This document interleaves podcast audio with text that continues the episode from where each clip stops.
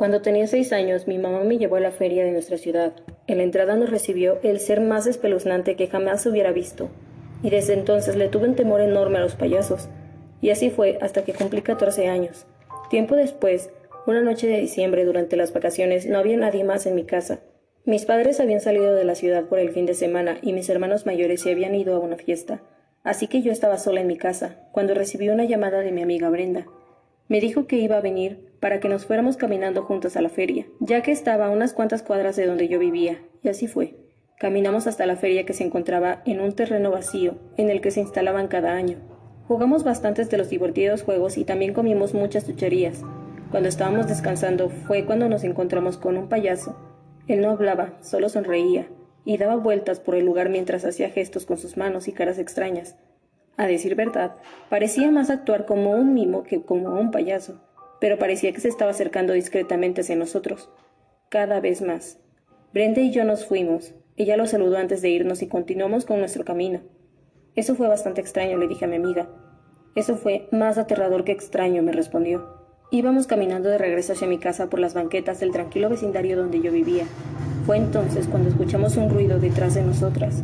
Era el ruido de unas pisadas bastante fuertes. Ambas volteamos, pero no pudimos ver a nadie detrás de nosotras. Seguimos caminando así por un par de minutos. Brenda me dijo que estaba aterrada y que se iba a ir a su casa con sus padres, pero yo la convencí de quedarse conmigo y pasar el rato en mi casa. Honestamente le dije eso porque yo también estaba asustada y no quería quedarme sola. Ambas estábamos seguras de que alguien nos estaba siguiendo, pero también sentíamos algo de alivio ya que por fin nos encontrábamos frente a la entrada de mi casa. Yo metí la mano en mi bolsillo para buscar las llaves y comencé a buscar la llave de la puerta principal, para así ya tenerla lista en el instante en el que llegáramos a la puerta. Fue en ese momento cuando Brenda me dijo en voz baja que volteara hacia atrás. Había un payaso escondiéndose entre los arbustos del vecino y nos estaba observando. Cuando se dio cuenta de que lo habíamos visto, salió de entre los arbustos y comenzó a correr hacia nosotras.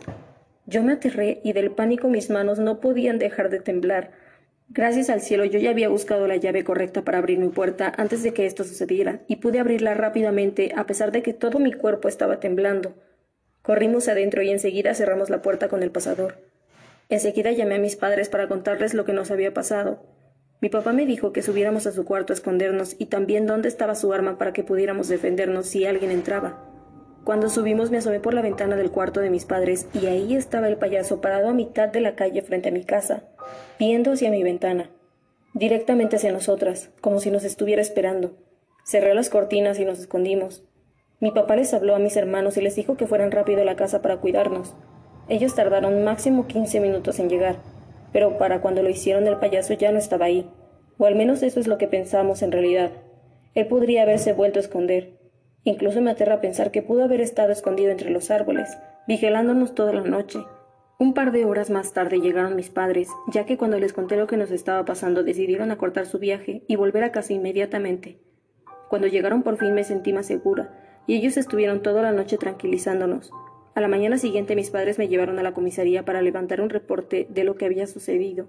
Luego de esto fuimos a la feria para resolver las cosas, pero cuando los oficiales preguntaron por el payaso de maquillaje blanco con negro que cargaba con un gigante mazo de madera, los de la feria solo pudieron contestar que ahí no trabajaba ningún payaso con esas características, y por más que los oficiales registraron el lugar, nunca lograron encontrarlo. La verdad es que yo solo puedo agradecerle al cielo que hayamos logrado llegar a mi casa antes de que el payaso nos alcanzara. Hace muchos años vivió una pequeña niña llamada Alondra, quien era observada por sus padres que se sentían aterrorizados por sus oraciones, así que decidieron llamar al sacerdote del pueblo, quien pensaba que estos exageraban. Pero este, al escuchar sus plegarias diciendo, Cuida a mis papás, mis hermanos, ay, por favor no te olvides de Lucifer, pues nadie pide por él, yo lo hago en su lugar. Amén. El padre se horrorizó, pero como la conducta de la niña era ejemplar, solo ordenó vigilarla. Lamentablemente, la pequeña y su familia no vivían en condiciones óptimas, por lo que la niña falleció algunos meses después. Pero hasta el último día ella nunca dejó de rezar. La familia era tan humilde que no podían dar sepultura a su bebé y lloraban misericordia. Cuando de repente llegó a la humilde vivienda el más majestuoso cortejo fúnebre que el mundo había visto, liderada por un hermoso joven. Al iniciar el sepulcro, el joven está en un llanto desgarrador. Los padres se acercan a agradecer y preguntar cómo conocía a su hija, a lo que él respondió Por miles de años el mundo ha buscado tacharme de lo peor, pero ella nunca dejó de pedir por mí en sus oraciones. Nací en Carolina del Norte con una familia encantadora. No éramos ricos, pero nunca tuvimos problemas por el dinero y mis padres siempre tenían tiempo para nosotras. Tenía un hermano un año mayor que yo y mientras crecíamos éramos inseparables, las mejores amigas. Compartíamos habitación, nos gustaban las mismas cosas e incluso inventamos nuestro propio lenguaje secreto. Cuando llegó mi último año de prepa, mi hermana decidió tomar un año sabático para esperarme y que así nos fuéramos juntas a la universidad. Ella en verdad era la mejor hermana. Durante ese tiempo, ella tomó un empleo en un pequeño cine de nuestra ciudad. Al principio todo seguía normal, pero fue ahí donde conoció a un chico llamado Daniel. Al poco tiempo, ellos empezaron a salir, por lo que ella cada vez tenía menos tiempo para mí.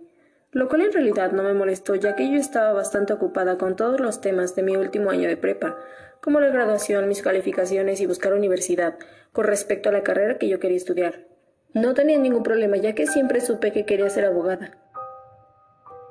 En todo caso, ya solo convivía con mi hermana ocasionalmente cuando ella invitaba a su novio a ver películas con nosotras en la casa. Él siempre me cayó bien, así que nunca tuvimos ningún problema.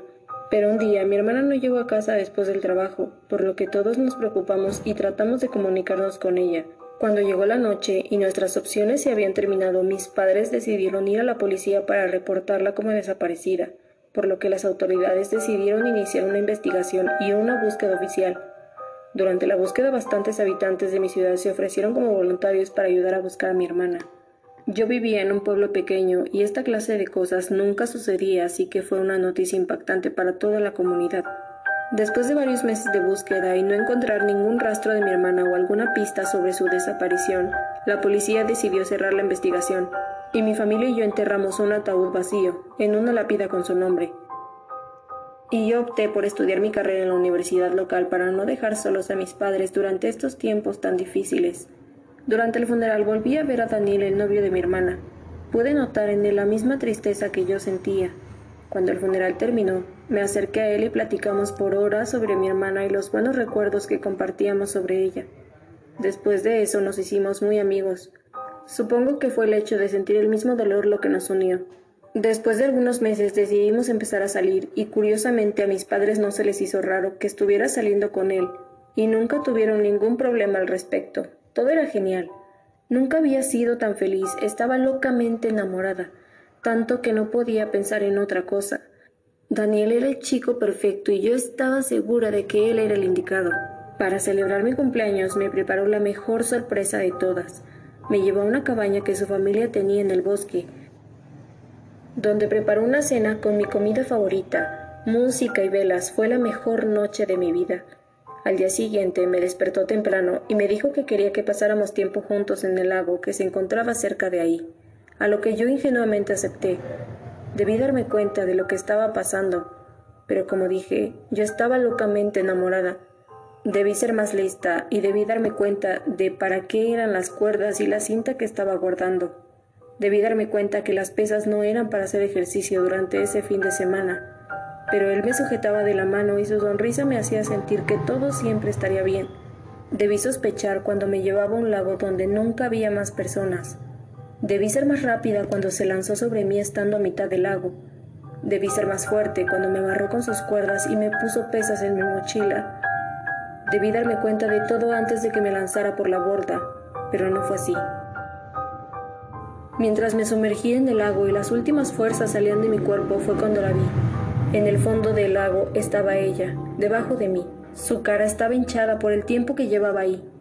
Pero no había ninguna duda, era ella, era mi hermana, y mientras lentamente el último respiro que había en mis pulmones se iba agotando, un solo pensamiento estaba plasmado en mi mente, en lo más profundo de mi sentir.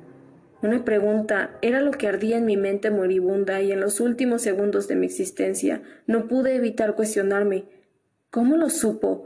¿Cómo supo que fue aquí donde arrojé el cuerpo de mi hermana?